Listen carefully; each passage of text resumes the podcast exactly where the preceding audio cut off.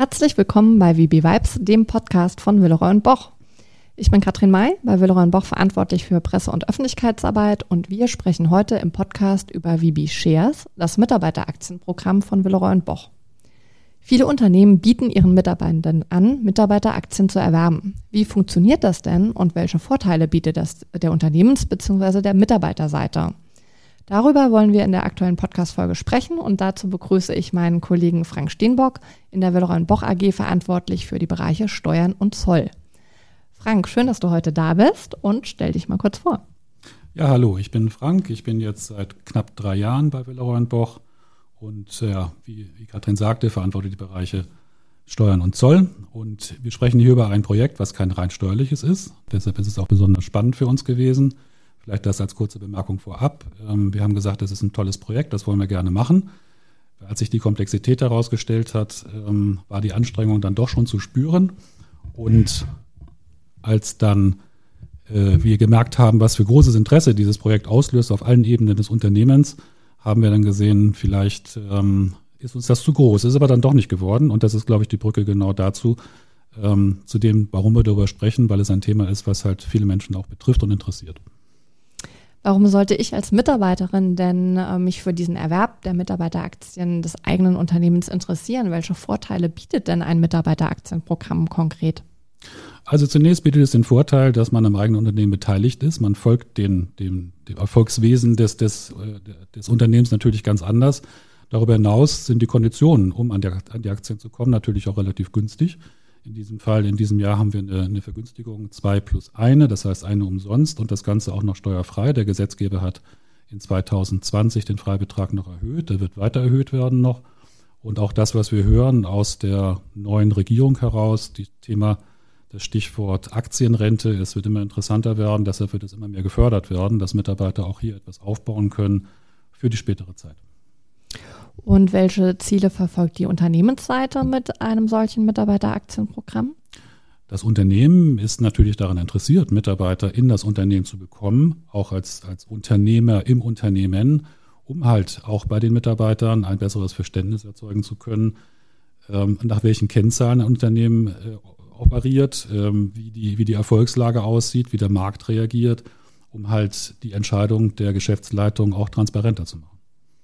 Also eigentlich eine Win-Win-Situation für beide Seiten, für Mitarbeitende und das Unternehmen, verstehe ich. Auf jeden Fall. Und das ist das, was ich anfangs meinte. Es ist selten in Projekten der Fall, dass man so viele Seiten gut bedienen kann. Und deshalb hat es auch Spaß gemacht. Und das Mitarbeiterprogramm bei, ähm, das Mitarbeiteraktienprogramm bei Willeron Boch trägt ja den Namen VB Shares. Äh, warum genau diese Benennung? Kannst du das erklären? Ja, das ist ein schönes, schönes Wortspiel was unsere Kommunikation sich hat einfallen lassen. Ich dachte zunächst, was ist das? Wird das auch jeder verstehen? Tatsächlich gab es kaum Verständnisprobleme dazu. Das heißt, teilen, Anteile teilen. Das heißt, äh, Willerau und Boch teilt, teilt sich auch an die Mitarbeiter. Also jeder kann sich beteiligen und diese Anteile eben erwerben.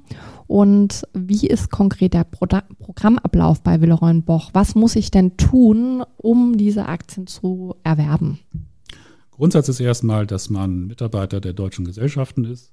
Man braucht ein Depotkonto. Wir haben als Partner dort die Commerzbank gewählt. Das heißt, ähm, wir brauchen, der interessierte Mitarbeiter benötigt ein Depot bei der Commerzbank.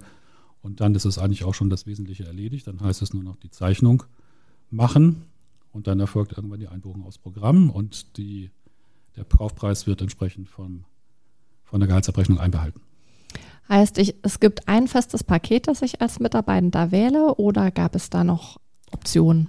Wir haben sehr viel nachgedacht über die, die Paketgrößen, wie wir das machen und haben in der Überlegung, in die Überlegung einbezogen, dass wir für alle eigentlich etwas Attraktives haben möchten. Kleinere Einstiegspakete, größere Pakete. Und ähm, fünf Pakete sind es am Ende geworden. Die haben wir der Höhe, nach der Höhe begrenzt nach oben, nach dem steuerlichen Freibetrag, das also keine Steuerpflicht auslösen könnte. Und ähm, wir sind überrascht, dass das größte Interesse nach den größten Paketen läuft. Das heißt, bei den größten Paketen gab es wahrscheinlich auch die interessantesten äh, ja, On-Top-Steigerungen, Vergünstigungen. Es ist natürlich ein großer Mitnahmeeffekt, das muss man sehen, ja. Und äh, warum bist du aus dem Bereich, Bereich Steuern hier überhaupt besonders involviert bei diesem Projekt?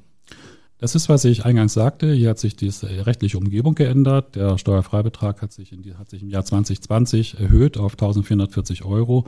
Es gab vorher schon immer wieder die Anlässe, darüber nachzudenken, ob wir ein Beteiligungsprogramm auflegen möchten. Allerdings war das steuerlich nicht besonders attraktiv und es ist nicht nur steuerlich, auch die Sozialversicherung fällt ja in dem Fall weg. Und äh, deshalb hat, als, als bekannt wurde, dass das in diesem Jahr umgesetzt werden würde zum Sommer, ähm, sofort war der Reflex dort, dass wir sagten, dann wollen wir so ein Programm auflegen. Klingt jetzt für mich als Mitarbeitender, der vielleicht auch keine Aktienerfahrung hat, erstmal recht kompliziert. Was bleibt bei mir als Arbeit und was ähm, kommt seitens Unternehmen da als Unterstützung? Der Prozess an sich ist ein bisschen komplex. Das wissen wir auch. Also die Depoteröffnung, die, die Zeichnung der Aktien ist leider etwas kompliziert. Das ist aber den Regularien geschuldigt. Da kommen wir leider nicht drum herum. Wir haben mit der Commerzbank, unserem Partner, darüber gesprochen, ob wir Dinge vereinfachen können. Ist leider nicht möglich aufgrund der externen Regularien, Stichwort Geldwäsche und dergleichen, dass wir da nichts anderes machen konnten. Wir haben allerdings versucht, aus unserer Sicht das möglichst transparent zu machen, sehen aber auch, dass uns das nicht immer gelungen ist, ähm, lernen daraus natürlich auch.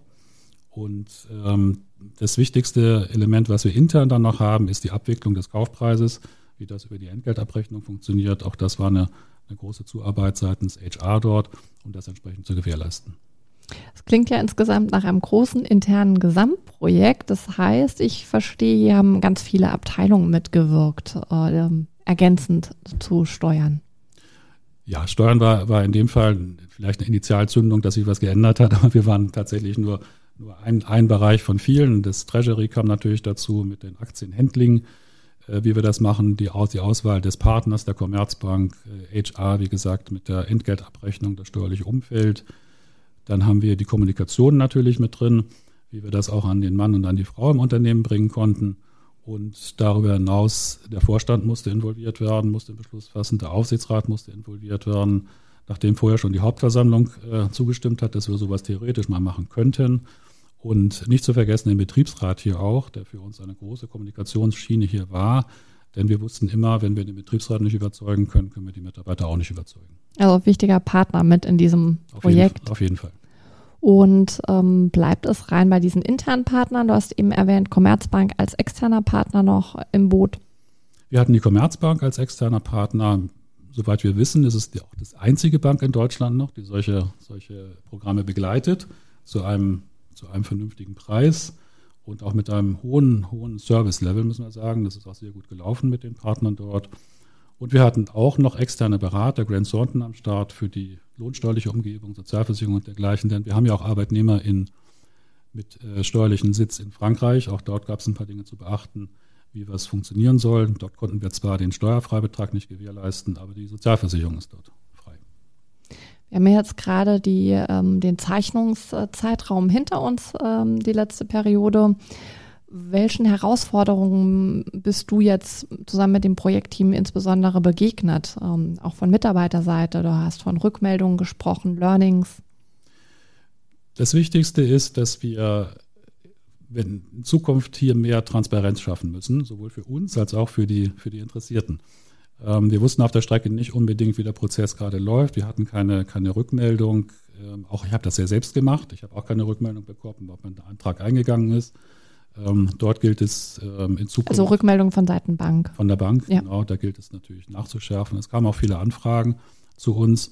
Was, was denke ich sehr gut gelaufen ist, sind die Kommunikationsschienen, die wir auch äh, bis in die Werke hinein gemacht haben. Denn es gilt hier zu beachten, dass nicht jeder weiß, was das überhaupt ist.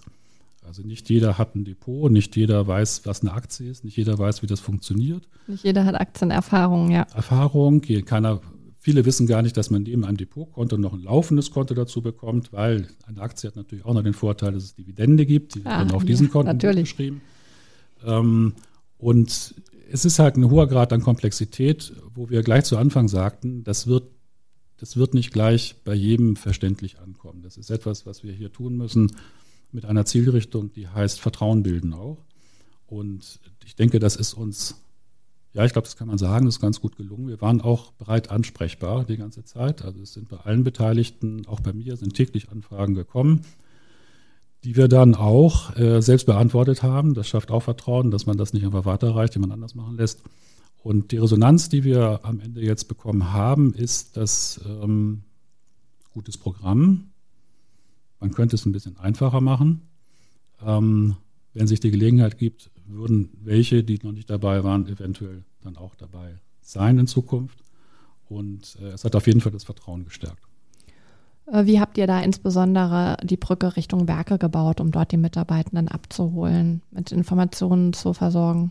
Ja, wir haben dort, dort äh, im Wesentlichen zwei Dinge getan. Wir sind in die Betriebsversammlung gegangen und haben das Programm dort vorgestellt, haben auch die Gelegenheit gegeben, Gesicht zu zeigen und ansprechbar zu sein und dort auch die Betriebsräte, man kann vielleicht auch sagen, in die Pflicht genommen, mhm. ähm, dass die in den Büros auch ähm, entsprechend äh, Computer bereitstellen, für die in, über die Zeichnung gemacht werden konnten. Und aber auch, und das war ein sehr guter Service von der Commerzbank, dass tatsächlich dann auch Mitarbeiter hergekommen sind und äh, Corona-bedingt das etwas schwieriger wurde, aber dann auf jeden Fall auch telefonisch erreichbar waren, um halt äh, allen, die noch Schwierigkeiten mit dem Prozess hatten, dort entsprechend zu helfen. Also Beratung und Information auf jeden Fall das A und O bei diesem Projekt, äh, das ja grundsätzlich ganz gut angekommen ist. Ja, das Programm ist, ist gut angekommen. Ähm, jetzt kann man natürlich fragen, woran messt ihr, dass es gut angekommen ist? Wir hatten, wir hatten nie eine Zielgröße, dass wir sagten, es müssen sich so und so viele beteiligen und es müssen sich so und so viele aus den Bereichen beteiligen. Wir sind zufrieden mit dem Ergebnis, wie es ist. Wir haben eine sehr breite Beteiligung und ähm, denken, wir haben das Ziel erreicht. Das Mitarbeiteraktienprogramm, muss man sagen, ist bei Willeron Boch ja eine Säule im Gesamtpaket der Mitarbeiterbenefits soll auch die Bindung an den Arbeitgeber stärken und ähm, ist insgesamt auf gutes Interesse gestoßen. Die Beteiligung war rege, das Interesse war groß, was man ja auch letztlich an den Rückmeldungen und auch Rückfragen sieht, dass das Interesse eben da war und die, die Teilnahme gefragt war. Äh, ich bedanke mich für die Antworten und Einblicke auch in dieses Gesamtprogramm.